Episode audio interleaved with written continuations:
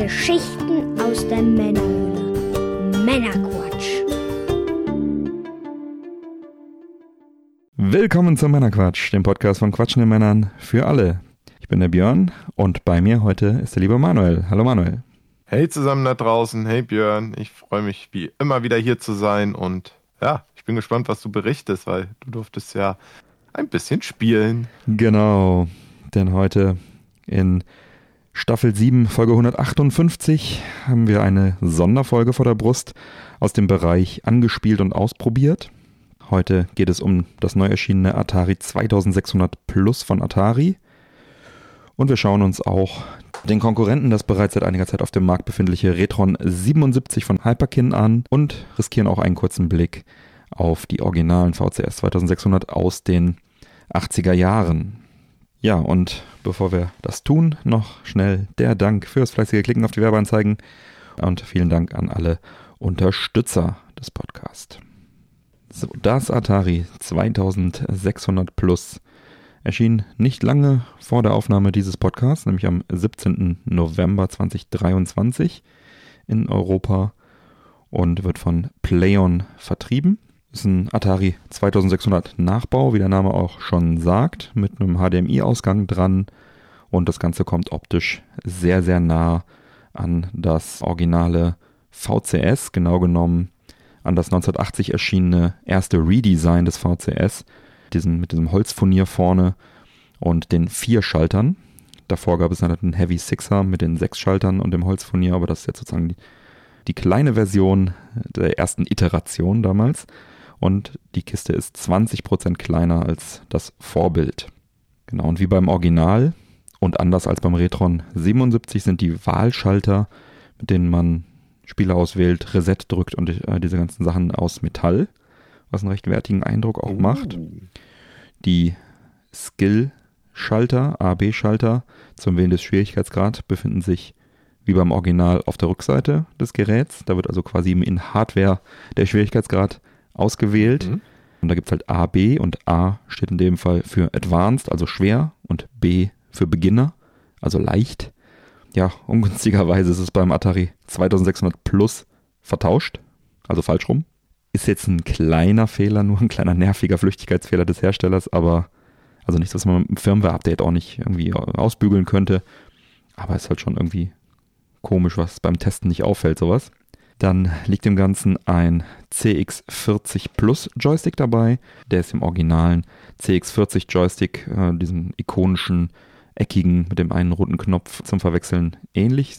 Ist auch anders als die teilweise mittlerweile über 40 Jahre alten Vorbilder. Recht, wie sagt man, stiff, ja, recht schwergängig, lässt sich aber präzise steuern damit. Also ich kann jetzt schlecht beurteilen, ob vor 40 Jahren die CX40 auch alle mal so ein bisschen schwergängiger waren und dass sie sich jetzt einfach nur sozusagen über die Jahre ähm, dann ausgeleiert haben. Also ist jetzt nicht total, ist jetzt nicht, ich würde es neutral bewerten. Also es ist ein bisschen schwergängiger, als, als man das so äh, in Erinnerung hat. Sind und, da jetzt aber auch nicht die gleichen, die jetzt im Atari Flashback beilagen, oder? Im Atari Flashback Gold. Also optisch ja. Dem, bei dem Flashback okay. Gold sind ja, glaube ich, noch so Sondertasten irgendwie dran so mhm. zum, zum Menü und Save und sowas. Das haben wir hier nicht, sondern hier ist es wirklich ein 1 zu 1 Nachbau von dem Original CX40, auch mit einem 9-Pin-Controller-Port vorne, äh, also, also Anschluss. Hat auch einen Feuerknopf und das war's. Also der Druckpunkt von dem Feuerknopf ist übrigens sehr gut. Schön. Leider ist das Kabel etwas kurz von dem Joystick, was heutzutage halt ein bisschen schwierig ist. Also für mich persönlich ist es kein Problem, weil ich den oft hier am PC-Monitor dann betrieben habe. Da bin ich ja direkt neben dem Gerät, aber wenn ich mir vorstelle, ich habe es unterm Fernseher stehen, dann muss man sich so wie so ein Kind vor den Fernseher setzen oder mit einer Verlängerung arbeiten. Also das ist ein bisschen ungünstig, dass da, ja, weiß ich nicht, ob es eine Sparmaßnahme ist oder einfach nicht nachgedacht wurde. Ist auf jeden Fall relativ kurz, der Joystick, das Kabel vom Joystick. Ja, ich meine, das Ganze kennen wir ja schon vom NES Classic Mini, ne? Da ja. hatten wir ja das Problem ja auch schon und ja, wer weiß, ob sie da nicht noch ein paar Käbelchen verkaufen wollen extra. Ne? Möglich, ja, genau. und die Controller-Ports sind halt auch wie beim Originalen auf der Rückseite, also hinten, was natürlich auch den, den Weg des Kabels nochmal verlängert. Also das äh, ist dann originalgetreu, das ist gut, aber dadurch hat man halt noch ein bisschen weniger Entfernung durch das kurze Kabel. Es sind auf jeden Fall dieselben Anschlüsse, diese neuen Pin-Controller-Ports, wie sie halt auch damals beim Atari 2600 waren, wie sie auch beim C64 äh, und beim Amiga sind und bei einigen anderen dieser alten Master-Systeme, Mega Drive, haben alle diesen selben Pin-Connector. Entsprechend könnten jetzt diese neuen Joysticks CX40 dann auch am C64 oder ähnlichen Geräten betrieben werden. Der 2600 Plus gibt 720p per HDMI aus und besitzt einen Hardware-Schalter hinten, wo man zwischen 4 zu 3 und 16 zu 9 umschalten kann. Der ist anstelle des Channel-Schalters gewandert, den es am Originalgerät gibt. Also sieht dann optisch aus. An der Stelle ist auch beim originalen Schalter, nur da, da wählst halt den, den Fernsehkanal für deine RF-Geschichte äh, und hier ist es halt dann die Auflöser, die, die ähm, Bildschirmdiagonale 4 zu 3 oder 16 zu 9. Also es wird einfach nur gestretched. Wird nur gestretched, also ich würde da, noch extra genau, ich würde da auf 4 zu 3 bleiben, aber gibt ja Leute, die das gerne mögen. Ein ja. äh, HDMI-Kabel sowie ein USB-Kabel für Strom liegen bei. Power wird dann per USB-Kabel, ist glaube ich ein USB-C, gezogen. Ein Netzteil muss man sich dann noch extra besorgen. Ach, okay, der Klassiker dann. Ja. Dafür liegt aber ein äh, Modul noch bei mit 10 Spielen drauf. Und das ist ganz witzig, die werden per Kippschalter, wie so Jumper, werden die ausgewählt. Also du hm. hast halt auf der mhm. Rückseite von dem Modul diese Jumper und wenn es in dem Pappschuber, der dabei liegt, der auch recht charmant gemacht ist, neu gestaltet ist, dann äh, eingelegt ist, siehst du halt auch, ist halt da eine Aussparung, wo die Kippschalter hinten sind und dann siehst du da so eine kleine Anleitung, welchen mhm. Kippschalter du für welches Spiel dann äh, umlegen musst. Schön. Also das ist wirklich sehr nett gemacht. Diese Pappschuber, die gab es auch früher so in der Form nicht. Die haben sie jetzt auch neu designt sozusagen. Ist auch ein fettes USK-Logo drauf. Dafür gibt es dann halt keine, ja, erstmal keine Anleitung in physischer Form. Da muss man einen QR-Code scannen, kann dann auf der Webseite sich die Anleitung anschauen. Eben halt auch keine große Verpackung dazu. Aber ich finde es trotzdem ganz schön gelöst und auch diese Kippschalter finde ich ganz witzig. Da, dann fummelt man da so ein bisschen an dem Modul rum und kriegt dann entsprechend andere Spiele äh, raus. Ja, ist jetzt halt das Ganze jetzt weitergedacht ne, und modernisiert halt. Ne, also im Sinne von, ja. so hat man jetzt neue Funktionen nochmal eingebaut, ohne dass man jetzt ne, dieses umständliche Umschalten dann oder Durchschalten. Ne? Ich weiß, dass das damals das 32 in 1 Modul, ja. das war ja dann auch ein bisschen nervig, wenn du dann ein gewisses Spiel wieder ran wolltest. Ne? Ja, so gesehen. So gesehen, ja. So gesehen ist es ein Komfortfeature, ja. Ja zur Auflösung. Du hast ja jetzt 720p mhm. gesagt. Das ist ja doch, finde ich, etwas ungewöhnlich. Mhm. Man würde ja schon erwarten Full HD. Mhm. Aber aufgrund dessen, wie die Spiele ja aussehen, wie sie aussehen, ich gehe mal davon aus, 720p ist schon mehr als ausreichend, oder? Was würdest du ja. sagen? Also ich habe da überhaupt gar ja. keine Probleme. Du hast ja, äh, wenn du vom Original kommst, wenn du es nicht gemoddet hast, kommst du von einem RF-Antennenkabel. Ja. Da ist 720p schon ein bisschen besser. Und mhm. selbst wenn du ein AV-Kabel dran hast mit einem Mod, dann ähm, und dann selbst dann ist es noch eine Verbesserung. Also das Bild ist schon ist knackscharf, es reicht absolut aus mhm. und die Pixel, die da angezeigt werden, die kommen mit 720p sehr gut zurecht. Und die haben wohl auch diese Auflösung gewählt, um eine möglichst stabile äh, Emulation halt auch zu gewährleisten. Hat auch, glaube ich, was mit dem, mit dem Stretching, mit dem perfekten Stretching der Pixel zu tun, aber sie wollten jedenfalls da, ähm, was die Performance angeht, dann äh, keinen kein Kompromiss eingehen. Das war zumindest die offizielle Begründung. Wie fühlen sich die Module an? Sind die vergleichbar noch zu den alten oder würdest du sagen, das ist schon wieder ein hochwertiger Kunststoff, minderwertiger? Ne, da würde ich sagen, die fühlen sich schon recht äh, originalgetreu an, halt neuer natürlich. Das mhm. ist alles sehr solide, ja. Da gibt es nichts zu meckern. Und jetzt ja auch so, dass man ja auch die ersten Spiele ja auch im Handel kaufen kann für mhm. knappe 30 Euro. Und die kommen dann wirklich alle nur in diesen kleinen, schmalen genau. Papphüllen genau. dann an. Ja. Ach, okay. Ja, also da gibt es keine, keine Big Boxen oder ähnliches. Ähm, mhm. Ja, viele sagen es schade. Ich finde es, wie gesagt, ganz charmant. Sie erwecken damit. Format. Genau, sie erwecken natürlich so ein bisschen den Eindruck, dass es früher so war. War jetzt mhm. eben nicht so, aber ich finde mir gefällt das ganz gut. So kann man sie auch vielleicht ganz gut noch unterscheiden zwischen äh, den Originalmodulen und, und diesen, als hätten sie jetzt da einfach das alte, die alte Box dann kopiert und das, ich finde es, ich persönlich finde es ganz gut eigentlich. Ja. Ach du, ich profitiere davon auch, weil es bedeutet, äh, ich habe wieder eine neue Größe für die Schutzhülle. ja, stimmt. ja, stimmt. Du bist da ganz vorne mit dabei. Ja, der, genau. der Preis von dem Gerät ist laut Atari selber 129,99 Dollar und in Deutschland zahlt man dafür 119,99 Euro. Genau. Ja, und da kann man definitiv sagen, da reizt sich das ja preislich so ungefähr auch zu den anderen Mini-Konsolen mit ja. ein. Ne? Die, die fingen ja damals alle so bei um die 100 Euro an. Ja, genau. Ein paar haben sich auch, glaube ich, so auf den Preis eingependelt. Nur hier ist ja noch der ganz große Unterschied, dass man ja schließlich auch die Originalmodule nutzen kann. Ne? so ist ja. es, so ist es. Zur Emulationsqualität ja komme ich gleich noch. Genau, denn aus Kostengründen setzt man hier auf Software-Emulation, ähm, nicht auf mhm. FPGA oder ähnliches. Und genau genommen äh, ist hier der Emulator Stella im Einsatz, der allseits bekannte Atari mhm. VCS Emulator in der Version 6.7 für das Atari 2600. Und wenn man, äh, der spielt ja auch die Atari 7800er Software ab. Und da ist der Emulator Pro System Version 1.3 im Einsatz, der wohl am besten kompatibel mit der verwendeten CPU von dem Minisystem dann ist. Genau, das sind die sind diese äh, Emulatoren, die da im Einsatz sind und hier greift natürlich der Vorteil, dass man quasi somit ein echtes, also mit Hilfe dieser Emulation ein echtes Multinormgerät erhält und NTSC wie PAL-Spiele abspielen kann. Warum ist das wichtig? Beim originalen Atari 2600 laufen die NTSC-Spiele in Europa, also in PAL-Land, natürlich etwas zu schnell. Das ist sozusagen üblich wegen der Fernsehnorm 50, 60 Hertz, das ist klar. Aber was eine Besonderheit ist vom Atari 2600, man muss auch hier bedenken, das wurde irgendwann Ende der 70er Jahre engineert, entwickelt, hardwaremäßig, dass äh, in Europa eine andere Farbpalette zum Einsatz kommt.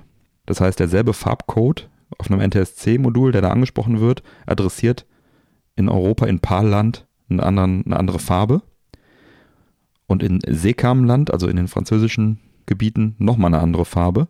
Und dazu kommt auch noch, dass die Farbpaletten unterschiedlich groß sind. Das heißt, NTSC greift auf 128 Farben zurück, PAL auf 104 Farben und Seekam hm. gerade mal auf acht Farben. Puh. Das wusste ich auch nicht, dass Seekam nur acht Farben adressiert. Das heißt, die Atari 2600 Spiele im französischen Bereich, wo die Seekam-Norm verbreitet ist, die sehen ziemlich erbärmlich aus, farbenmäßig. Und selbst in, äh, in PAL-Ländern ähm, sind sie teilweise dann auch von den Farben her nicht ganz so schön, sag ich mal, wie die NTSC-Module. Werden die Farben dann automatisch dann irgendwie angezeigt oder müssen dann die Module, die Spiele extra ja. angepasst werden? Leider werden sie nicht automatisch angezeigt. Das führt halt dazu, oh. dass du, wenn du ein NTSC-Modul besitzt, hast du halt oft eine total zerschossene Farbpalette. Das sieht wirklich grauenhaft aus manchmal. Also manchmal hat man auch Glück, aber in den meisten Fällen ist es wirklich grauenhaft, weil die Farben, die es sind nur 128 Farben und die sind teilweise recht knallig. Da reden wir dann auch von so einem Neon Neon Pink oder Neon Lila oder sowas. Du musst halt wirklich, du, wenn du so wenige Farben hast, da wirklich mit haushalten und die schon sehr bedacht, mit Bedacht wählen. Das ist schon ein integraler Bestandteil, die Farbauswahl vom, vom, vom Spieldesign, sag ich mal. Und die PAL-Spiele, die ordentlich angepasst sind, die werden auch ordentlich mit den 104 Farben angezeigt und das sieht auch alles sehr gut aus. Aber oft hast du in äh, US-Spielen dann vielleicht nochmal einen anderen Hintergrund, andere ähm, so ein Horizont, der mit einer, ein bisschen schöner aussieht, ein bisschen akzentuierter ist und so weiter. Es ist jedenfalls wichtig als Original Atari-Spieler, dass du schon guckst, dass du dir die PAL-Version besorgst. So habe ich mir halt auch immer die von den Homebrew-Spielen die PAL 60 Versionen besorgt. Es gibt mhm. also auch dann PAL 60 Hertz Homebrew-Versionen von, von neuen Spielen, damit halt meine Farben auf meinem Original Europa-Gerät in Ordnung sind. Ne? Natürlich könnte man sich auch einfach ein NTSC-Gerät besorgen. Das wäre jetzt die andere Möglichkeit. Da müsste man aber auch alle Spiele entsprechend importieren. Und hier sind halt eher PAL-Spiele dann auch zu finden am Flohmarkt oder wo auch immer. Auf Börsen. Genau, also das ist in dem Fall also relativ wichtig, dass man hier als PAL-Spieler sich die PAL-Version besorgt, damit es vernünftig läuft im Normalfall. Durch, den, äh, durch diesen Software-Emulator hat man jetzt hier halt die Möglichkeit, beide Arten von Modulen sauber abzuspielen. Wenn man also mal ein NTSC-Spiel erwischt, kann man das auch sauber abspielen. Und das ist natürlich dann so gesehen ein großer Vorteil der Software-Emulation, die jetzt, ja, in dem Fall eine Original-Hardware, die jetzt nur ein, äh, eine Fernsehnorm abbildet, dann vielleicht ein bisschen überlegen ist. Genau weiter ist es so, dass hier keinerlei SD-Card-Slot zu finden ist am Gerät. Und auch, oh. Tas auch Tasten für Save oder Load, also Quick Saves, Quick Load oder wie auch immer, oder eine Menütaste Sucht man hier vergebens, gibt es nicht. Spiele werden also ausschließlich von Modul geladen und werden dann im besten Falle vom Emulator richtig erkannt. Das bedeutet, du hast hier quasi jetzt ein originales Spielerlebnis ohne die Komfortfunktion. Genau, also du, du, du, steckst das Spiel ein und hoffst, dass der Emulator das automatisch richtig zuordnet, der jeweiligen Fernsehnorm. Und wenn das gelingt, dann hast du Plug and Play. Wenn das nicht gelingt, hast du leider auch keine Möglichkeit, das zu korrigieren. Komme ich aber auch gleich nochmal dazu. Mhm. Wenn das ja kein SD-Kartenslot hat, kann man das Gerät nicht updaten oder, oder gibt es eine Internetverbindung? Ja, das wird wohl äh, dann über USB-C laufen. Also sprich, du Ach, steckst okay. dann äh, den Power-Plug äh, quasi in deinen Rechner, der ja auch Power rausgibt. Und äh, dann mhm. wird es irgendwie über ein Programm laufen. Also wie genau ist noch nicht klar, aber so wird okay. es laufen und äh, da, die wird es auch geben. Also die sind auch nötig, die Firmware-Updates kommen, komme ich gleich auch noch dazu. Mhm. Technisch wird das Ganze halt so gelöst, wie bei vielen dieser sogenannten ROM-Dumper, dass halt eine Cartridge eingesteckt wird, die wird vom Gerät eingelesen und sozusagen ausgelesen sogar und dann emuliert. Also der digitalisiert die Daten vom Modul und dann emuliert er die einfach. Was halt vom Emulator nicht gedeutet werden kann, läuft halt auch nicht. Und aus dem Grund läuft auch aktuell keine der gängigen Multicards, also Everdrive-mäßigen mm. Lösungen. Da gibt es eine Harmony-Card, heißt die, fürs 2600, äh, die da sehr bekannt und beliebt ist. Die laufen momentan halt eben nicht oder das Game Drive 7800. Du hast natürlich die Möglichkeit, auch bei einigen dieser Karten ein Spiel fest drauf zu flashen und was dann, dann automatisch startet, wenn du nichts auswählst. Das geht natürlich. Mhm. Also wenn du zwei Geräte mhm. da stehen hast, kannst du das auf, der einen, auf dem einen dann drauf flashen und dann auch darauf abspielen. Mhm. Das würde gehen. Es gibt auch zum Beispiel Multicards, die feste Slots den Spielen zuweisen, wo du quasi mehrere, einfach mehrere Slots fest flashst und dann mit so einem kleinen LED dann das jeweilige Spiel auswählst, ist natürlich alles recht aufwendig. Ne? Das, mhm. Aber der liest halt immer nur eine Karte als Ganzes aus und kann sie dann auch nur emulieren, wenn er sie dann erkennt und als Ganzes dann auch wiedergeben kann. Vielleicht gibt es da eine Firmware-Lösung, dass dann vielleicht so eine Harmony-Card oder so dann mal irgendwann funktioniert. Das werden wir sehen. Im Übrigen hat Atari auf seiner Website darauf hingewiesen, dass es sich bei Stellar um eine Open Source Emulation Software handelt, ah, ja. die man halt auf GitHub auch einsehen mhm. kann und ja, ist quasi wirklich noch ein Projekt, was halt noch weiterentwickelt wird. Ja, also in dem schön. Sinne machen ja diese Updates ja dann auch Sinn. Ja, die Module werden genau wie beim äh, Original VCS, sag ich mal, verkehrt rum reingesteckt. Das Cover zeigt von dir weg. und du siehst halt dann nicht, was du eingelegt hast. Gut, du siehst es auf dem Bildschirm, aber das nur so als kleines Detail. Das ist also originalgetreu. War mir nie bewusst, weil äh, ich selber, ich, ich besaß tatsächlich so, doch, eigentlich war mein, die Atari Junior, die war meine mhm. allererste Konsole und da hast du die ja senkrecht reingesteckt. Ne? Ja, ja, aber auch von dir wegzeigend. Also, ähm, Waren die auch weg? Ja, ja, ja, ja. Also du kannst natürlich oben drauf, okay. haben die auch einen Schriftzug, den kannst du auch lesen. Ich weiß gar nicht, ob der nicht ah. auf dem Kopf ist dann. Aber ja. Es ist halt, äh, also für, für ähm, es ist oft, ich sehe es halt auf dem E-Jack-Fest oft, ähm, dass, sag ich mal, in Anführungsstrichen Neulinge, die ein Modul wechseln wollen, die als erstes in, äh, instinktiv das Ding halt zu sich zeigend versuchen, da reinzuhämmern. Ähm, Logisch. ja, was halt dann nicht funktioniert. Und so kleine Plastiknüppel, die da unten dran sind, brechen dann auch schon mal ab. Aber mhm. gut, das sind dann halt die Lernprozesse, die schmerzhaften ja, ansonsten, ja, Optionen hat man eigentlich so gut wie keine, außer dieser Hardware-Schalter für 4 zu 3, 16 zu 9. Äh, somit hat man also auch nicht die Möglichkeit, Scanlines irgendwie zu aktivieren oder irgendwelche hm. CRT-Filter oder ähnliches. Ähm, die CRT-Filter lasse ich meistens aus, aber ich bin ein großer Freund von diesen Scanlines. Hier bekommt man halt ein ja, knackscharfes Bild und die Pixel beißen einen in die Augen, äh, je nachdem wie groß der Fernseher ist. Das ist dann sage ich mal, Geschmackssache, äh, aber auch nichts, was man nicht vielleicht mit einem Firmware-Update noch irgendwie lösen kann. Ähm, wie ich das in äh, Atari Age Forum gelesen habe, ist, dass durchaus äh, den, äh, den für die Firmware verantwortlichen äh, Personen durchaus bewusst, dass Leute das haben wollen. Die selber mögen das nicht so, deswegen haben sie es erstmal nicht gemacht, aber das klang jetzt nicht so, als würden sie es kategorisch ausschließen. Also da ist, besteht noch Hoffnung für meine Augen. Gut, und wer irgendwann mal das nötige Kleingeld hat, der holt sich dann halt zukünftig den neuen Retro-Tink. Ne? Dann kannst du das Problem auch damit lösen, zum Beispiel. Das ist absolut korrekt. Ja, stimmt. Der Retro-Tink 4K, der kann ja auch HDMI äh, Richtig. rein. Das wäre ja dann tatsächlich dieser seltene Anwendungsfall, ne? Ja. oder für die Leute, die generell mal. Oder die Wii U oder die 360 oder die PS3 oder die Switch ja. oder ja, also so selten ist er gar nicht, aber ist tatsächlich mhm. eher ungewöhnlich, ja. ah, gebe ich dir gespannt, recht.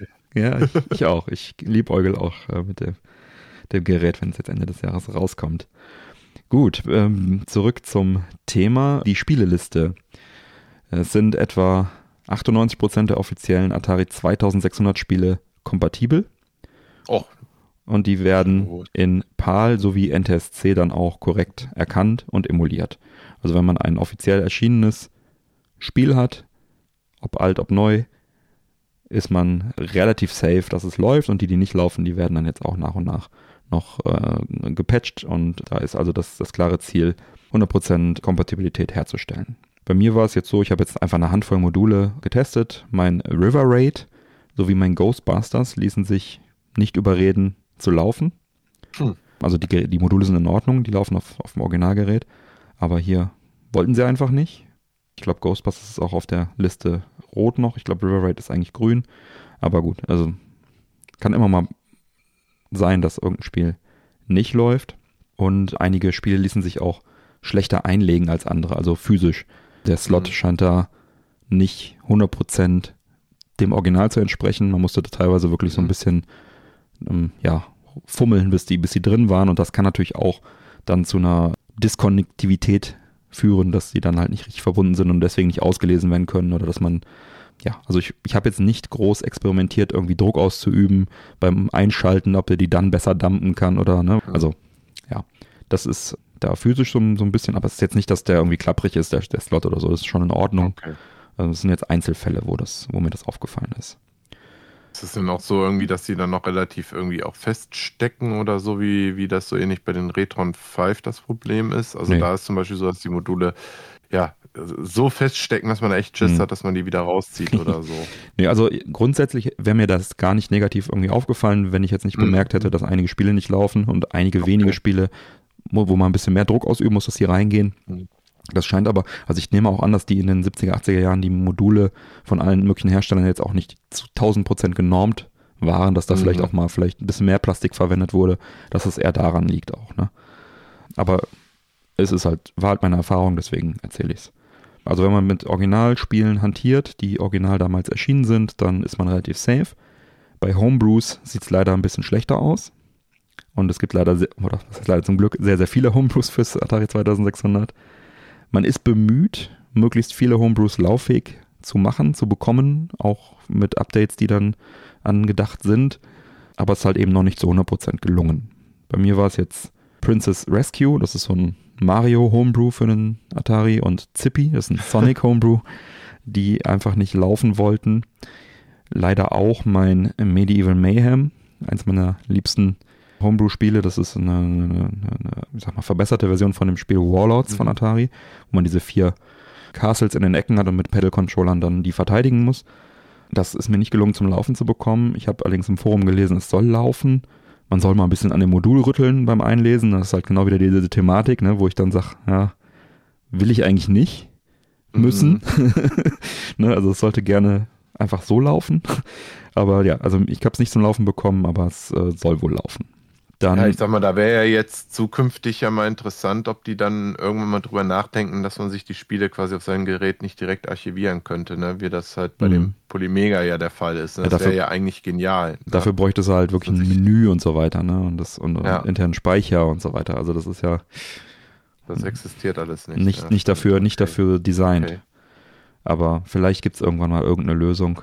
Wir werden sehen. Also es würde ja schon reichen, wenn diese Harmony Cards dann auch funktionieren würden, diese Everdrives im mhm. Prinzip, ne?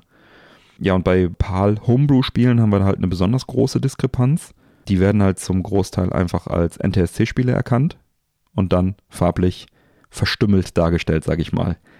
Na, das ist dann die Problematik, die ich eben angesprochen habe. Wenn es falsch erkannt wird, hat man eigentlich wenig Möglichkeiten, irgendwie jetzt noch irgendwas umzustellen. Also da würde jetzt irgendwie ein, ein Knopf hätte da geholfen, der einfach PAL oder NTSC sozusagen ähm, forciert dass er sagt, du mhm. spielst jetzt, ne, das spielst jetzt NTSC, egal was, was du da erkennst, oder PAL, je nachdem. So ist es halt dann so, dass die PAL Homebrews größtenteils als NTSC-Spiele erkannt werden und dann war es jetzt bei einem Homebrew, was ich sehr gerne mag, das heißt Pac-Man 4K. Das ist letztendlich eine, hm. eine Homebrew-Version von, von Pac-Man, die ähm, bisschen näher am Automaten ist. Die Original-Atari-Version, die ist halt irgendwie, da ist das Labyrinth irgendwie gelb und äh, ist jetzt nicht so berühmt, die flickern, flickert sehr stark. Ich finde es auch sehr, eigentlich sehr cool, aber diese Pac-Man 4K-Variante ist halt sehr nah am Original. Da ist das Labyrinth also im Normalfall blau, wie im Original auch. Und hier in dem Fall ist es halt leider lila. Und man kann auch nichts dagegen tun. Und dann hm. ist, ja, ist das für mich nicht so dolle. Ähnliches auch bei Halo 2600. Es gibt tatsächlich ein Halo Homebrew von den Original Halo-Entwicklern sogar. Ja, das wird halt auch farblich kreativ dargestellt, sagen wir so. Mhm. Die Kompatibilität an Homebrews ist und auch so an, an, an Spielen ist halt äh, im Vergleich, kann ich jetzt schon mal vorwegnehmen, wir kommen gleich noch zum Retron 77, etwas besser, aber halt eben noch nicht perfekt. Dann haben wir ja noch die 7800er Spiele und da ist die Bilanz leider noch schlechter. Viele, beziehungsweise die meisten NTSC-Spiele laufen, aber nur wenige PAL-Spiele von den offiziellen Releases und so gut wie keine Homebrews aus PAL-Ländern laufen momentan. Ich habe für den 7800er getestet und eine Nachricht Fail to Load bekommen. Das Homebrew Beef Drop, PAL, Worm, PAL. Äh, die sind von 2006 bzw. 2010, also jetzt auch nicht brandneu oder so. Das hätte der Emulator schon, das kann der Emulator auf jeden Fall. Space Invaders, Pac-Man Collection, ja, eigentlich alle Homebrews, PAL Homebrews, die ich reingeschmissen habe für den 7800er, liefen nicht. Das wirkt also so, als hätte man da auch einfach nur NTSC-Spiele getestet, wenn überhaupt, und auch die dann nur oberflächlich, denn das ist wirklich recht traurig. Wenn man es auf die Box schreibt und in Deutschland sowas verkauft, dann sollte man eigentlich davon ausgehen können, dass das auch äh, irgendwie funktioniert. Klar, viele der oder einige der 7800 Spiele die hier offiziell erschienen sind, laufen, aber eben die Homebrews nicht. Und das ist halt besonders schade, weil es so viele Homebrews, tolle Homebrews gibt für den 2.6 als auch für den 7800er. Und ja, da ist natürlich die, die Hardcore-Gemeinde dann so ein bisschen vor den Kopf gestoßen, beziehungsweise außen vor. Sie haben angekündigt, dass sie damit Firmware-Updates gegen steuern wollen. Und das sehen wir dann, ob es ihnen gelingt und inwieweit ihnen das gelingt, ob das zu 100% gelingt und wie lange das dauert. Aber es ist ja schon irgendwie zumindest schade, dass sie das nicht vorher mal ein bisschen mhm. getestet haben, bevor sie es verkauft haben. Ne? Ich meine, hätten sie es uns aufs EJ Quest geschickt im Oktober, hätten wir denen da schon mal rechtzeitig Feedback zu geben können. Aber das war ja leider nicht gewünscht.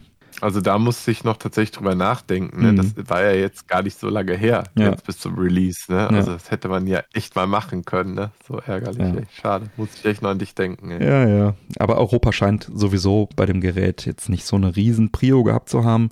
Denn die neuen Re-Releases, also auch die neuen Spiele, die jetzt komplett neu erscheinen mhm. fürs Atari 2600, haben zwar ein fettes USK-Logo vorne drauf, sind aber alle ausschließlich NTSC-Versionen. Mhm. Das heißt, du ja, kannst sie ohne Probleme auf dem ja. 2600 Plus spielen, aber wenn du es in deine Original-PAL-Konsole reinpackst, mhm. hast du halt im mhm. besten Falle komische Farben. Im schlechtesten Falle Kackfarben. Je nachdem, welches ja, da, Spiel. Da haben wir es halt wieder. Ja. Ne? Da ist halt, kannst wieder nicht alles bedienen oder machst ja auch nicht zwei oder gar drei Module jetzt ja. fertig. Ne? Das blickt ja auch am Ende keiner mehr durch. Ne? Ja. Da gehen sie jetzt den einfachen Weg. Ja, da haben sie die, ja. die Fehlfarben auf Original-Hardware, sind da quasi im wahrsten Sinne des Wortes vorprogrammiert. ja. Sind ja quasi das Berserk Enhanced Edition. Das ist ja ein Spiel, was es ja schon mal gab. Genau, da haben sie ein bisschen die Sounds enhanced, die Animationen und auch äh, einen großen Spieleingriff, dass man jetzt auch diagonal schießen kann, was das Spiel schon deutlich verbessert. Aber letztendlich ist ein Re-Release, genau. Sehr schön. So, das Mr. Run and Jump, das ist, glaube ich, ein komplett neues Spiel. Ein neues Spiel, das ist ein Homebrew-Game, genau, was sie jetzt dann offiziell publishen, genau. Sehr cool. Und dann gibt es ja noch so eine kleine Sonderedition, die finde ich ja eigentlich schon richtig cool, weil das ist ein 4 in 1 Game Cartridge mit Battle Pack. Also genau, mit den, mit den Pedals, da komme ich gleich auch noch zu. Und die okay. 10 in 1, die beiliegen, auch nicht zu vergessen. Ne? Das sind ja auch nochmal 10 Spiele. Ja. Genau. Und da werden noch weitere Folgen, auch Homebrews und so weiter, haben sie angekündigt. Wobei ich hoffe, dass sie dann zukünftig, wenn sie wirklich neue Homebrews dann auch publishen, mhm. die dann auch bitte anbieten in PAL. Ich hoffe, habe so die leise Hoffnung, wenn sie es über Atari Age dann verkaufen. Atari Age gehört ja jetzt zu Atari, haben wir ja auch schon in der Sendung mhm. drüber gesprochen, dass Atari Age dann zumindest optional anbietet, die PAL 60 oder ja, einfach PAL-Version zu verschicken, weil so haben sie es bisher auch gehandhabt. Und ähm, mir wäre es dann auch, würde es auch reichen, wenn die bei Amazon und was ich in Deutschland äh, die internationalen Versionen verkaufen und ich dann aber über Atari Age vielleicht meine PAL-Version weiterhin bekomme. weil alles andere wäre sehr schade, das wäre ein Rückschritt, weil es momentan halt also, auch so läuft. PlayOn hat ja auch einen eigenen Shop, ne, worüber die Sachen ja auch verkaufen. Auch ja, ist halt dann die Frage, wie, wie, wie weit da der Wille ist, äh, da mehrere Versionen mhm. anzubieten, weil wie du schon richtig sagtest, ist natürlich eine Nische und so viele werden das in der Gesamtanzahl nicht sein. Aber die Hardcore-Fans, die heute und auch die letzten 20, 30 Jahre noch Spiele gekauft haben, die wollen halt dann schon gerne auch die vernünftigen Farben haben. Also die wollen dann schon eine PAL-Version haben. Halt aus diesen speziell genannten Gründen. Also bei anderen Konsolen wären NTSC-Versionen ja überhaupt gar kein Problem. Da hast du dann im schlimmsten Fall eine Sprachbarriere, die du bei dieser Art von Spielen ja auch nicht hast. Mhm. Da wäre es eigentlich kein Problem zu sagen, okay, oh, so Pac-Man ist jetzt die englische Version, huhu, ja. Aber ähm, wenn halt die Farben blöd sind, ich will halt nicht in einem lila Labyrinth rum, rumfahren. Das macht mir einfach keinen Spaß. wenn dann, das kann man nachvollziehen. Ja. Das sind halt so Spezialprobleme dann äh, im Detail, wo dann was halt nicht beachtet wurde. Und jetzt kommt's, die 7800er Spiele, die neu veröffentlicht werden, bei denen soll man dann aber die Wahl haben zwischen NTSC und PAL. Okay. Ja. Also das ist halt auch dann wieder so, so willkürlich. Irgendwie. Komisch. Vielleicht, ich mhm. weiß es nicht. Vielleicht, weil sie planen, nur eine Handvoll von den 7-8er Spielen zu machen und eben halt eine Masse an Re-Releases von den 2-6ern. Ich weiß es nicht, woran das genau liegt, aber ja. Ich, ich bin gespannt. Also vielleicht ändern sie ja ihre Meinung auch noch aber das ist jetzt die, ähm, sind jetzt die aktuellen Informationen. Ja, Was ähm, ich jetzt noch in der Auflistung hier ebenfalls noch sehe, mhm. ist, dass man ja auch noch den Joystick hier auch noch 1 Cent als Zubehör kaufen kann genau. für 24,99. Genau. Da finde ich, ist ja auch, denke ich mal, ein fairer Preis, oder? Also, ja, ist, ist in Ordnung. Zumindest ist in Ordnung. Ne? Ja. ja.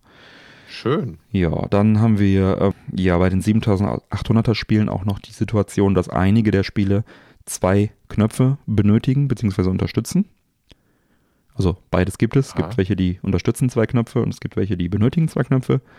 Zwei Feuerbuttons, deswegen hatte das Original 7800er auch einen Joystick mit zwei Knöpfen und auch in Europa wurde er mit dem CX78 Control Pad verkauft. Das ist ein Pad, das erinnert optisch so ein bisschen ans NES-Pad, also schön viereckig, aber mit runden Knöpfen. Mhm. Und das ist in Europa ausgeliefert worden mit dem Gerät und ist auch hier durchaus zu finden, der Controller. Und in Amerika ist der halt relativ selten und teuer, weil der da niemals ausgeliefert wurde. Das Gute ist, dass Atari den auch neu auflegen wird, beziehungsweise PlayOn. Mit dem CX78 Plus wird er dann also auch demnächst weltweit dann nachproduziert und erhältlich sein und somit hat man dann da auch eine schöne Lösung. Man kann natürlich auch so würde ich es machen, einfach ein Mega Drive Pad in Kombination mit dem Retro HQ Adapter Mega 7800 nutzen, wie ich das jetzt auch auf dem Eject Fest gezeigt habe, mit dem, mit dem Game mhm. Drive, da ist ja auch so ein Adapter dabei, das geht auch. Und beim Original geht, soweit ich weiß, auch ein Master System Controller einfach. Also du hast halt einfach diesen neuen Pin-Connector und äh, das geht also auch. Hilf mir mal bitte mal auf die Sprünge. Also ich habe jetzt gerade hier ein Bild von mir. Das mhm. war nämlich mein Controller, den ich damals hatte. Und zwar hatte ich diesen Tür, ich nenne es jetzt mal Türkei, weil mhm. er einfach so aussieht, genau. der die zwei roten Knöpfe an der Seite hat und genau. dann den Analogstick. Genau. Das ist quasi auch der aus der allerletzten Generation. Das ist der, das ist der offizielle, weltweit offizielle 7800er Joystick. Und ah, in okay. Europa wurde der dann teilweise mit dem Joystick, aber auch äh, großenteils dann mhm. auch mit dem Control, mit dem, ja, mit dem Joypad schon ausgeliefert. Hat man sich so ein bisschen am NES dann orientiert. Das ist auch nicht, das ist nicht besonders berühmt, dieses CX78. Also das ist, ist kein richtig gutes Pad. Sehr schwammige mhm. Buttons. Ähm, das äh, Steuerkreuz ist sehr stiff und also da würde ich, wie gesagt, dann schon den Megadrive Controller vorziehen oder, oder eben einen anderen, der die zwei Knöpfe unterstützt. Aber gut, dass sie jetzt dann die Möglichkeit bieten und die Amerikaner werden sich wahrscheinlich ein, ein Astloch freuen, bevor sie das Ding dann endlich mal ausprobiert haben, weil sie das Ding also ein bisschen als heiligen Gral ansehen, weil ne, alles, was es nicht gibt, ist natürlich immer besser. Da werden die Preise dann sicherlich auch runtergehen von den, von den Joysticks, äh, von den Joypads. Ja, ich genau. bin sowieso gespannt, ne, was sie noch so alles dann rausbringen in der Zukunft. Ja. Ne? Das ist ja jetzt ein komplett neuer Markt, dadurch, dass du halt Module wieder verkaufen kannst. Ne? Also genau. so verrückt. Ja, grundsätzlich ist es schon. Jahren. Wobei es ja immer schon auch noch, also die Originalgeräte gibt es ja auch noch, die haben sich ja äh, mhm. gut gehalten, sag ich mal. Die gehen ja nicht so ja. sehr robust. Und auch das Retron gibt es ja auch seit einigen Jahren schon und auch andere Lösungen, die ganzen ähm, Hyperkin-Geräte. Das heißt, so kom ganz komplett neu ist es nicht, aber offiziell neu. Und da äh, bin ich auch sehr gespannt, was sie da noch bringen werden. Ich würde ganz gerne noch mal, auch nochmal auf die Pedal-Controller eingehen, die du auch gerade eben schon erwähnt hast. Die CX30, beziehungsweise jetzt CX30 Plus genannt.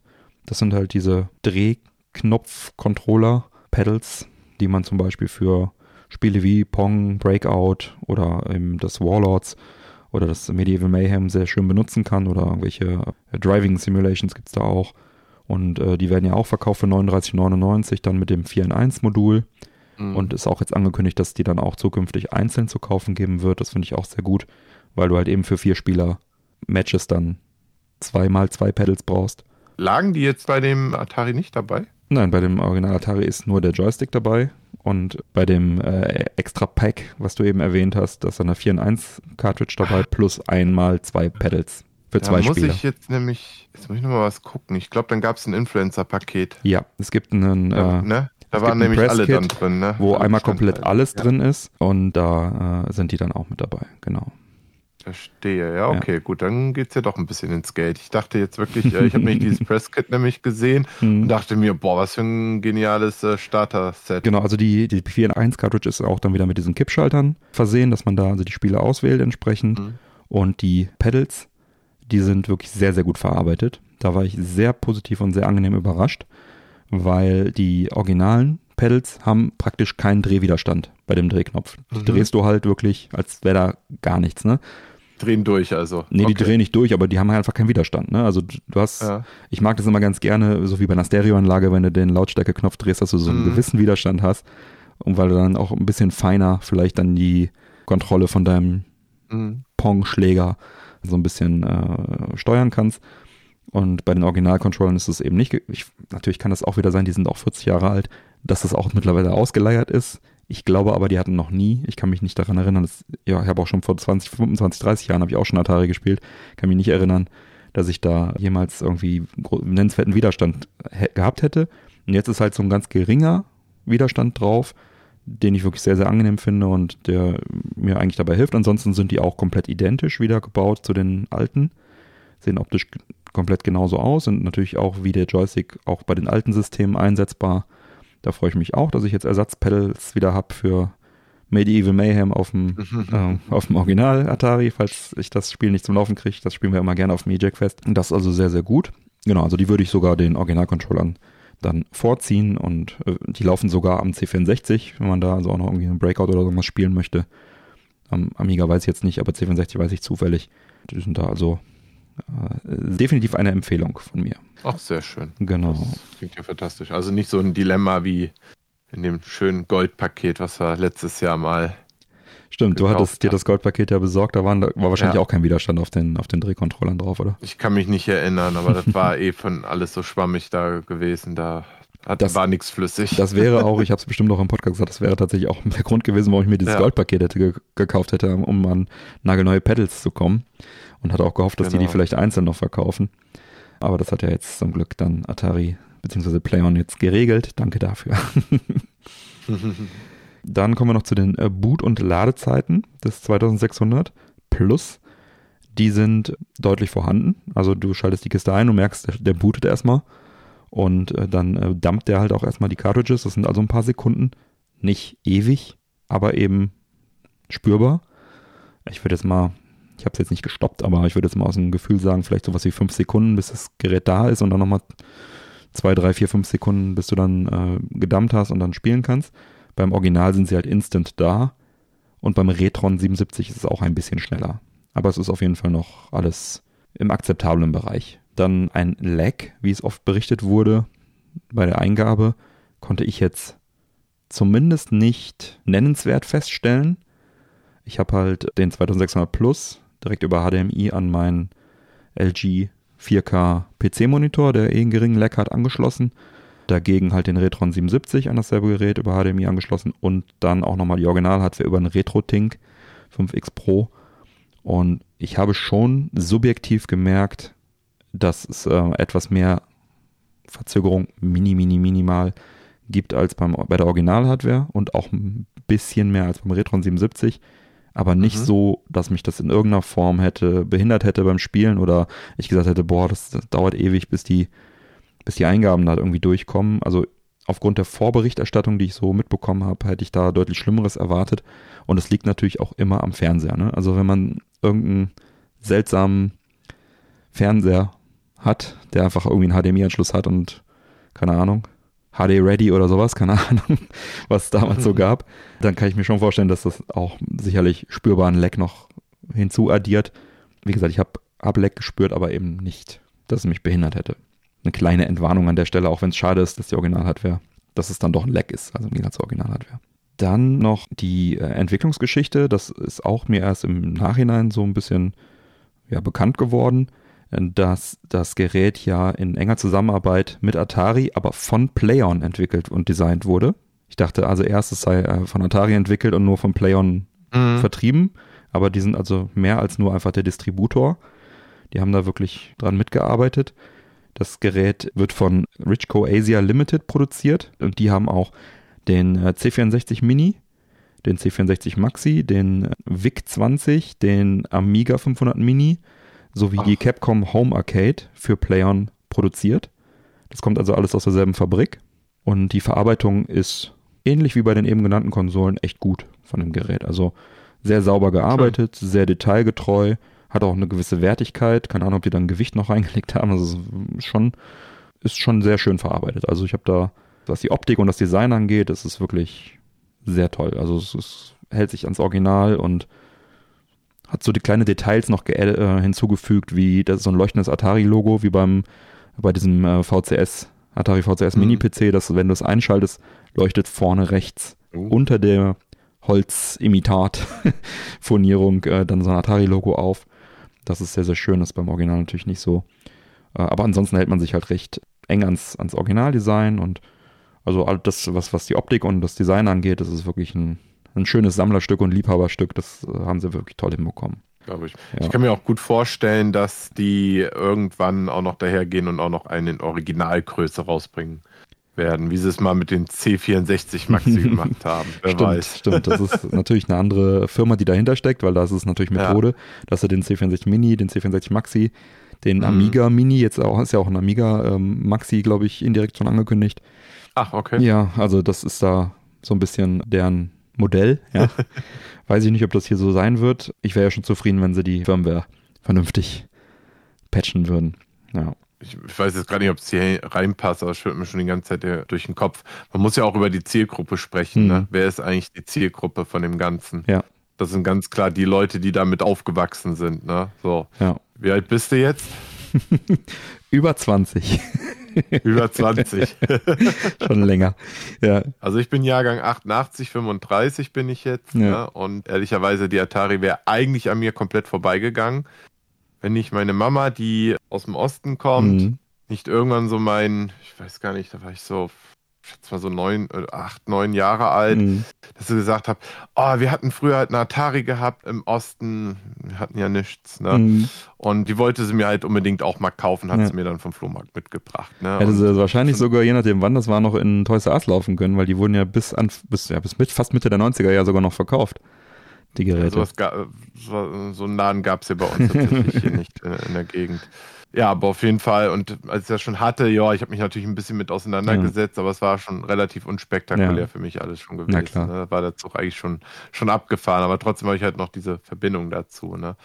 Und das merke ich ja auch an, an den Schutzhöhlenanfragen. Also mhm. Atari ist nicht gerade sehr gefragt. Mhm die Sammler, die auf mich zugekommen sind, natürlich, die haben dafür meistens eine sehr ausufernde Sammlung mhm. und auch eine sehr merkwürdige Sammlung, was vor allen Dingen äh, den ganzen Zubehörteilen angeht. Mhm. Ne? Ja.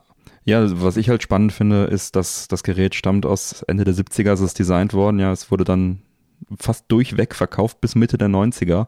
Also so lange Lebensspanne hat kaum eine andere Konsole, wenn nicht sogar gar keine, die auch aktiv noch unterstützt wurde, weil das letzte Spiel kam, glaube ich, 1990 raus. Das dürfte Klacks gewesen sein. Auch in Europa von Atari.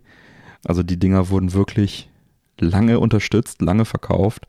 Und äh, so hast du halt dann auch noch in den 90ern auch teilweise noch neue Geräte bekommen. Also wie gesagt, ich erinnere mich an ja, muss so 94, 95 gewesen sein, dass im Toys R Us bei uns da auch noch die VCS Junior, die 2600 Junior da im Regal lagen für, keine Ahnung, 40 mhm. Mark oder so, ja, also wirklich so eine Schmalhans-Sparkonsole. Aber ja, also das, deswegen, dass es jetzt halt, das finde ich ja. auch das Besondere, dass es dann jetzt wieder aufgegriffen wurde und die Konsole im Prinzip wie weiterhin unterstützt wird. Zum einen war es eine der ersten und eine der kultigsten und bahnbrechendsten Geräte zum anderen dann auch mit das langlebigste, was jetzt dann wieder verlängert wird. Das finde ich natürlich auch spannend an der Stelle. Ja, man darf halt nicht vergessen, ne? es ist wirklich Videospielgeschichte. Ja. Ne? Atari hat das Ganze damit salonfähig gemacht. Activision ist unter anderem dadurch geboren worden, ja. zum Beispiel. Ja. Ne? Fällt mir jetzt gerade nochmal ein. Schon, schon herrlich. Ne? Ja. So ist es, genau. Also wir halten fest, das Gerät hat seine Vor- und Nachteile. Und bevor mhm. wir dann gleich zu einem endgültigen Fazit kommen, schauen wir uns doch nochmal das Retron 77 im Vergleich an. Denn das Retron 77 von Hyperkin hatten wir jetzt auch schon in der letzten Sendung, äh, in der Sendung zum EJAC Fest 2023 kurz angeschnitten, ist seit Ende 2018 auf dem Markt und ist auch ein Atari 2600 ja, Nachbau oder kompatible Konsole mit HDMI-Ausgang und Modulslot. Technisch gesehen, wie gesagt, ein Nachbau. Optisch gesehen unterscheidet es sich deutlich von der Vorlage.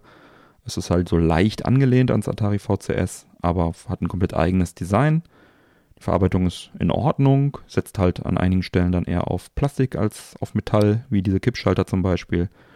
Hyperkin hat es halt als eine ihrer Standalone-Konsolen halt rausgebracht. Die haben ja viele von diesen ROM-Dumper, Software-Emulationskisten mit Cartridge-Slot rausgebracht. Unter anderem äh, Super Nintendo, NES, Mega Drive, Game Boy, GBA und halt auch diese Kombigeräte, wie zum Beispiel das Retron 5, was du ja auch mal besessen hast, ne, wo dann fünf genau. Geräte emuliert werden konnten, inklusive der Originalmodule. Ja, sogar noch mehr äh, hm. Systeme, ne, wie du schon gerade sagtest, ne, durch alleine schon die ganzen ja. Gameboy-Module konntest du ja alle reinstecken ja, stimmt, und ja. äh, wenn du für das Master-System Mega Drive Master System ist das 8-Bit, das kleine, und Mega Drive ist das 16-Bit-Gerät. Ja, nagelt mich jetzt bitte nicht drauf Ich weiß einfach nicht mehr, welches das war. Aber auf jeden Fall kannst du ja dann immer noch so ein Erweiterungsmodul mhm. kaufen. Dann konntest du auch noch weitere Systeme sogar noch mhm. drauf spielen. Ja, auf dem Mega Drive konntest du den mit einem Adapter auch die Master System Spiele spielen. Mhm. Und auch, apropos Mega Drive, da hattest du ja auch mal das Megatron HD, also den, den Mega Drive Standalone. Mhm. Bei Kindern das ja auch mal besessen. Genau, besitze ich auch noch. Ich habe ah, noch ja. beide Geräte noch da. Megatron hieß das jetzt? Ja, zumindest habe ich das kurz ergoogelt eben, ja. Ja, das habe ich jetzt halt nicht wirklich im Einsatz mhm. gehabt, hatte ich immer vorgehabt, aber wie das dann schon mal so ist, ne, verschwindet ja. dann doch wieder in die Ecke. Mhm. Das Retron 5 habe ich halt schon mal ab und an genutzt, wobei ja. das jetzt auch für mich jetzt mittlerweile auch nur noch als ja, ROM-Dumping-Maschine mhm. zukünftig dienen wird. Mhm. Ja. ja, diese Geräte sind ja, ja halt Software-Emulationskisten, deswegen fallen sie für mich eigentlich durchweg durch, also brauche ich nicht. Aber das Schöne ist halt wirklich, dass sie originalen Cartridges lesen können und auch ja. in den meisten Fällen auch einen SD-Card-Slot haben, wenn nicht sogar immer, ich weiß es jetzt gerade nicht. Und dadurch natürlich recht flexibel sind in der Anwendung, auch als Raumdumper zu verwenden, wie du eben sagtest. Und mhm. bei dem Retron 77, um das es halt heute geht, haben wir halt dann ja so ein Atari 2600 Standalone Gerät vorliegen, was halt ja durch die Thematik jetzt gerade sehr gut da reinpasst und eben auch sehr viele Ähnlichkeiten hat zum 2600 Plus. Beim Retron 77 sehe ich gerade kein SD-Karten-Slot. Hat eine. Hat eine? Mhm. Ja. Okay, dann haben sie den hinten. Naja, da steht es jetzt im Kleingedruckten. Ja. ja, genau. Dadurch konntest du halt auch die Geräte immer gut updaten. Findige Nutzer haben ja auch immer sowieso nochmal einen Grund gefunden, andere Firmware drauf zu packen, wer das genau, wollte. Ne? Genau. Grundsätzlich muss man ja auch immer dazu sagen, dass die äh, Geräte von Hyperkin halt auch ja, ich sag mal, das Plastik fühlt sich halt nicht immer ja. ganz so toll an. Ne? so aber es, dafür ja. war halt die Funktionalität, die stand eher mehr im genau. Vordergrund genau. als der Rest.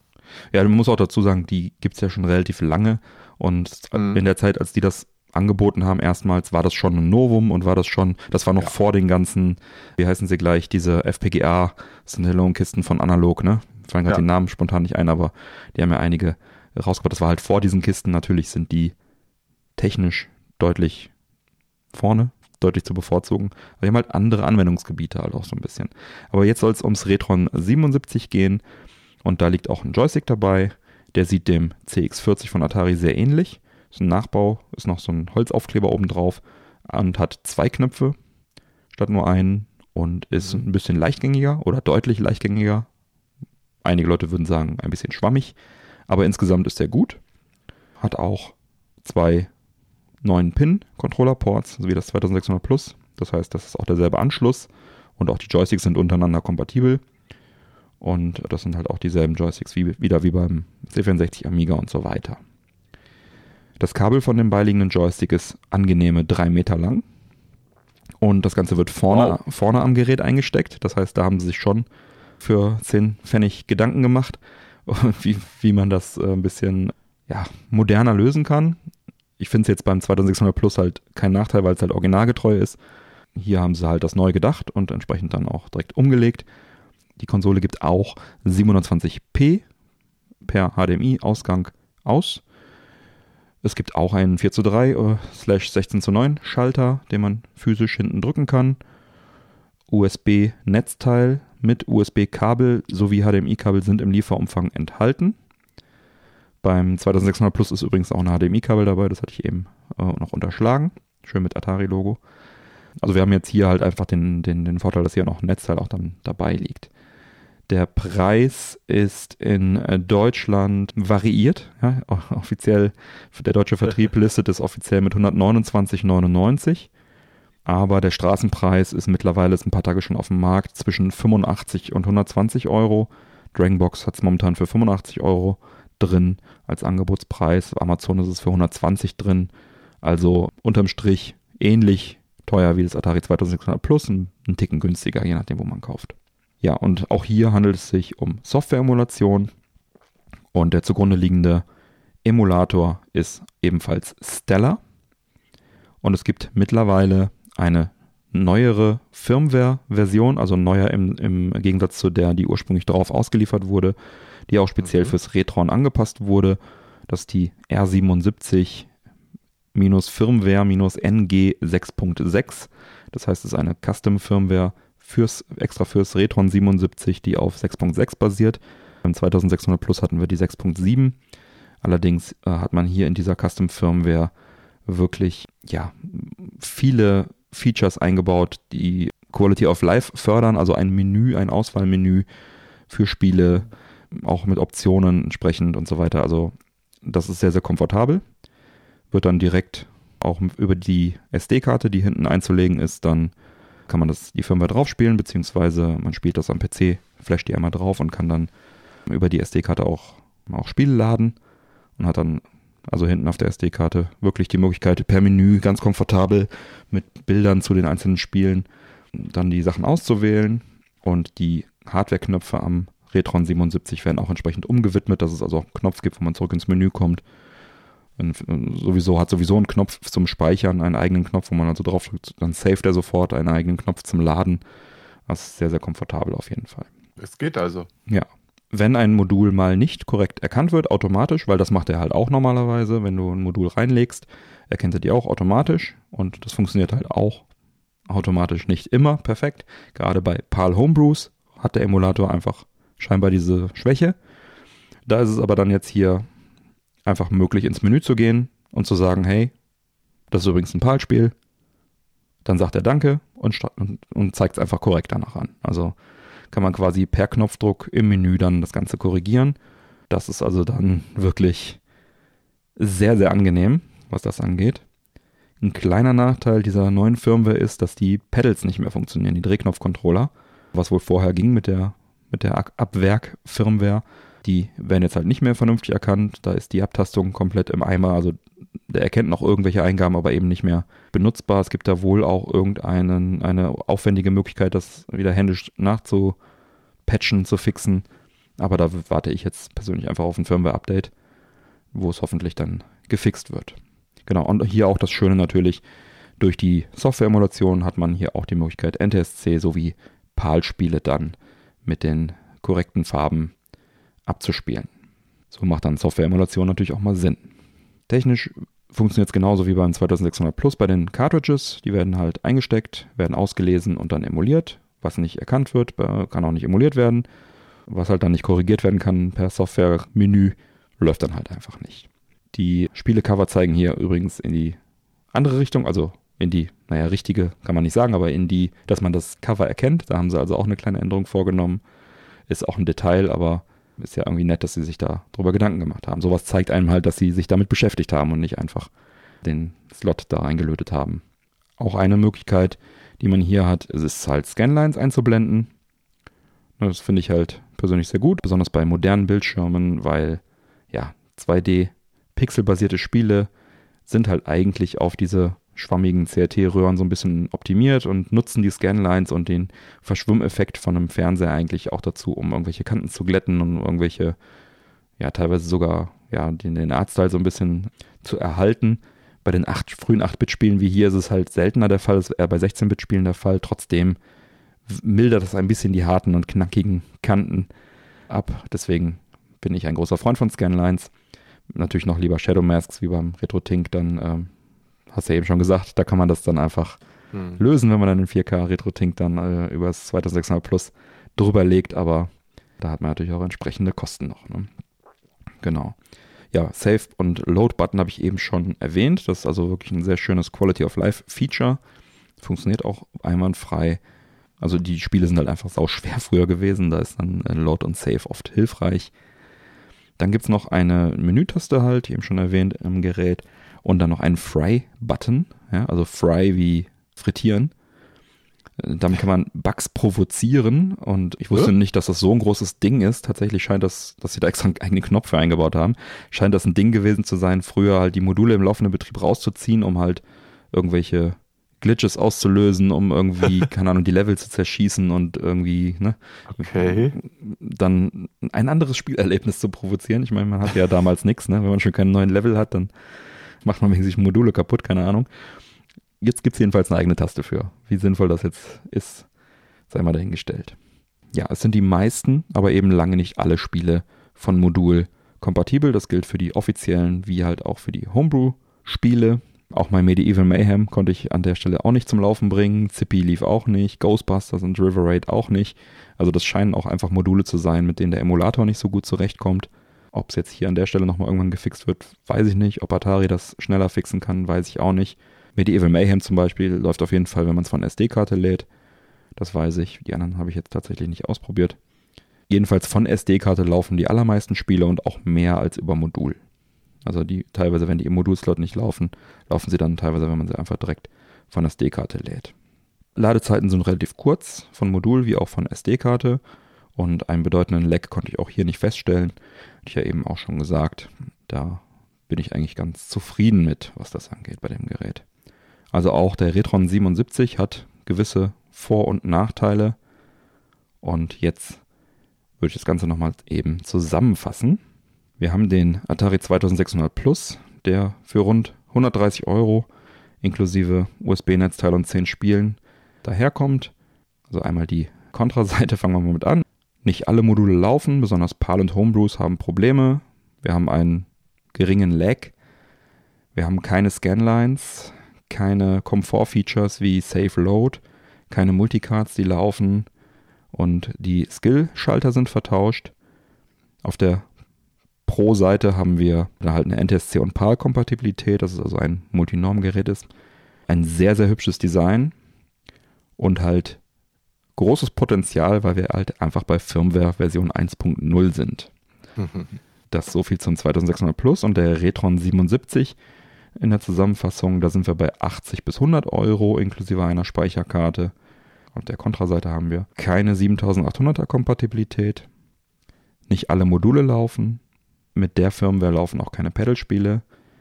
Wir haben auch einen minimalen Lag, aber es ist zu vernachlässigen. Auf der Habenseite haben wir NTSC und PAL-Kompatibilität. Wir haben Scanlines. Wir haben Komfortfunktionen wie Save und Load. Und wir haben die Möglichkeit, Spiele von SD-Karte mit einer recht hohen Kompatibilität abzuspielen. Und jetzt, last but not least, würde ich ganz gerne auch nochmal die Original-Hardware dagegen zusammenfassen. Da haben wir Gebrauchtpreise, wenn man von äh, gebrauchten 2600er ausgeht, von 40 bis 50 Euro.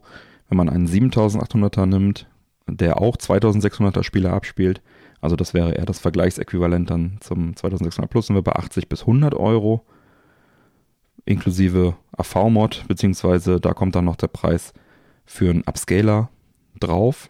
Der kann dann nochmal mit sag ich mal, 100 bis 700 Euro zu dem, was man da so kauft, äh, zu Buche schlagen. Oder man nimmt einfach einen Röhrenfernseher und ist dann mit dem AV-Bild auch zufrieden. Denn da hat man natürlich jetzt auch noch die Möglichkeit mit dem 7800er GD-Drive dann äh, von SD-Karte auch die ganzen Spiele zu spielen. mit gewissen Komfortfunktionen. Das schlägt allerdings dann auch nochmal mit 180 Euro extra zur Buche. Und wir haben natürlich keine HDMI-Ausgang ohne Upscaler. Wir haben keine Kom Komfortfunktion, wenn man nicht äh, mit einem äh, entsprechenden Modul rangeht. Keine NTSC-Kompatibilität, was sicherlich ein Nachteil ist. Dafür aber 100% Kompatibilität zu PAL. Dann haben wir keinen Lag natürlich und 100% Retro-Feeling und ja, Multicard-Funktionalität. Ja, kommen wir zum Gesamtfazit. Pauschal kann man also leider keine der genannten drei Optionen, wenn man das Originalgerät mitzählt, empfehlen. Denn es kommt einfach auf den Anwendungsfall und die Ansprüche an. Ne? Wenn man auf originales Design Wert legt, gelegentlich neben 2600er Modulen auch mal 7800er Spiele einlegen möchte und eben nicht schon eine große PAL-Spielesammlung mit vielen, in Klammern inkompatiblen PAL-Homebrews besitzt, dann wird man mit dem 2600er sicherlich Spaß haben.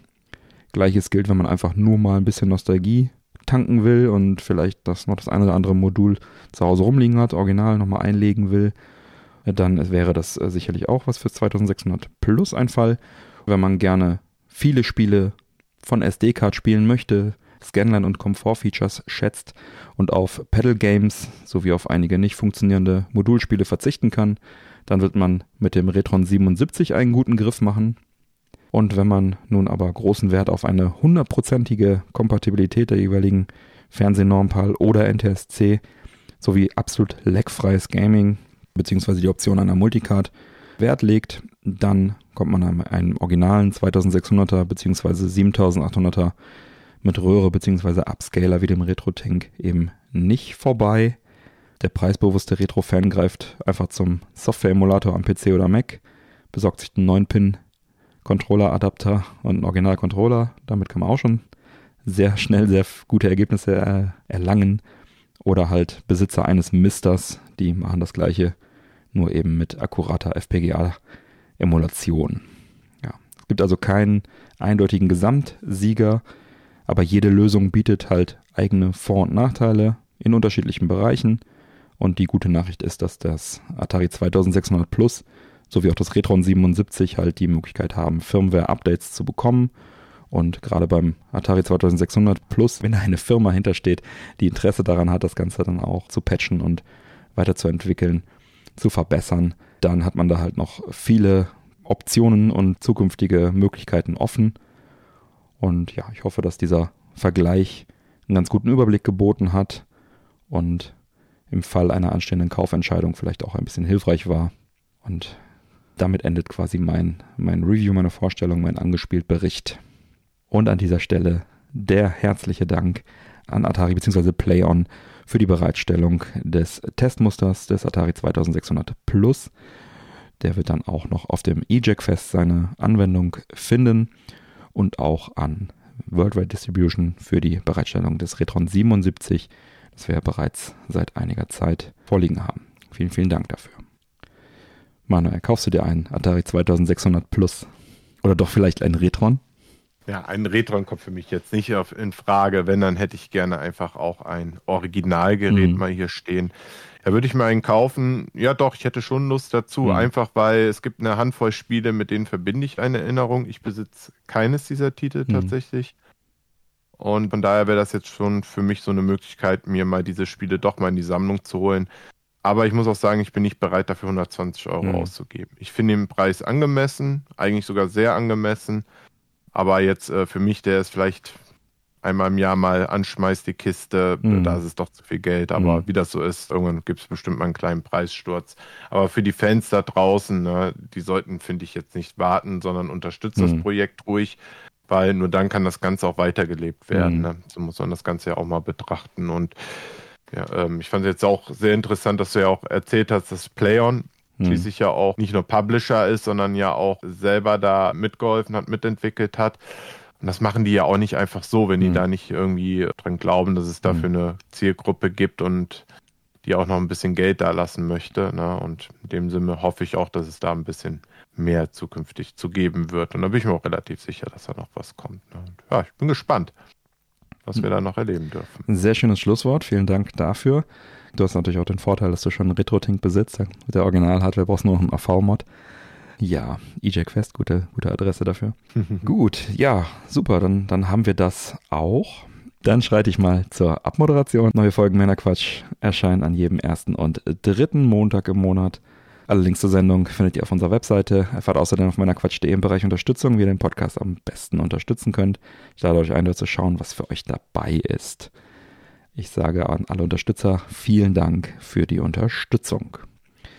Bleibt mir zu sagen, bitte empfehlen uns weiter. Vielen Dank für die Aufmerksamkeit. Auf Wiederhören und bis bald. Bis zum nächsten Mal. Auf Wiederhören. Ciao.